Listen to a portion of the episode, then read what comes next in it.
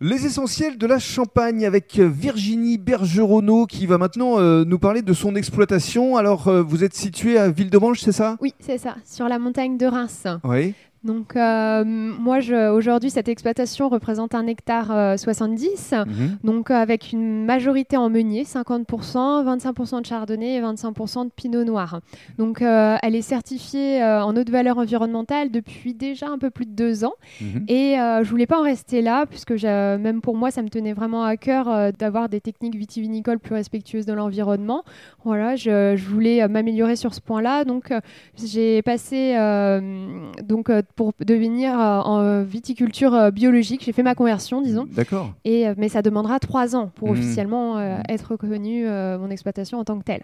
D'accord. Voilà, ça demande du temps. Mais vous avez un véritable souci pour préserver l'environnement, comme la majeure partie finalement de cette nouvelle génération de vignerons ici en Champagne. Oui, on est très sensibilisés. Déjà bah, à l'école, hein, nos, nos professeurs euh, nous ont sensibilisés par rapport à ça, mais aussi euh, par rapport à, à notre vie à côté. Il n'y a pas que la vie professionnelle qui nous sensibilise euh, Bien par sûr. rapport à ça, il y a aussi euh, notre vie au quotidien. Hmm. Vous avez une technique particulière pour euh, travailler la terre, justement?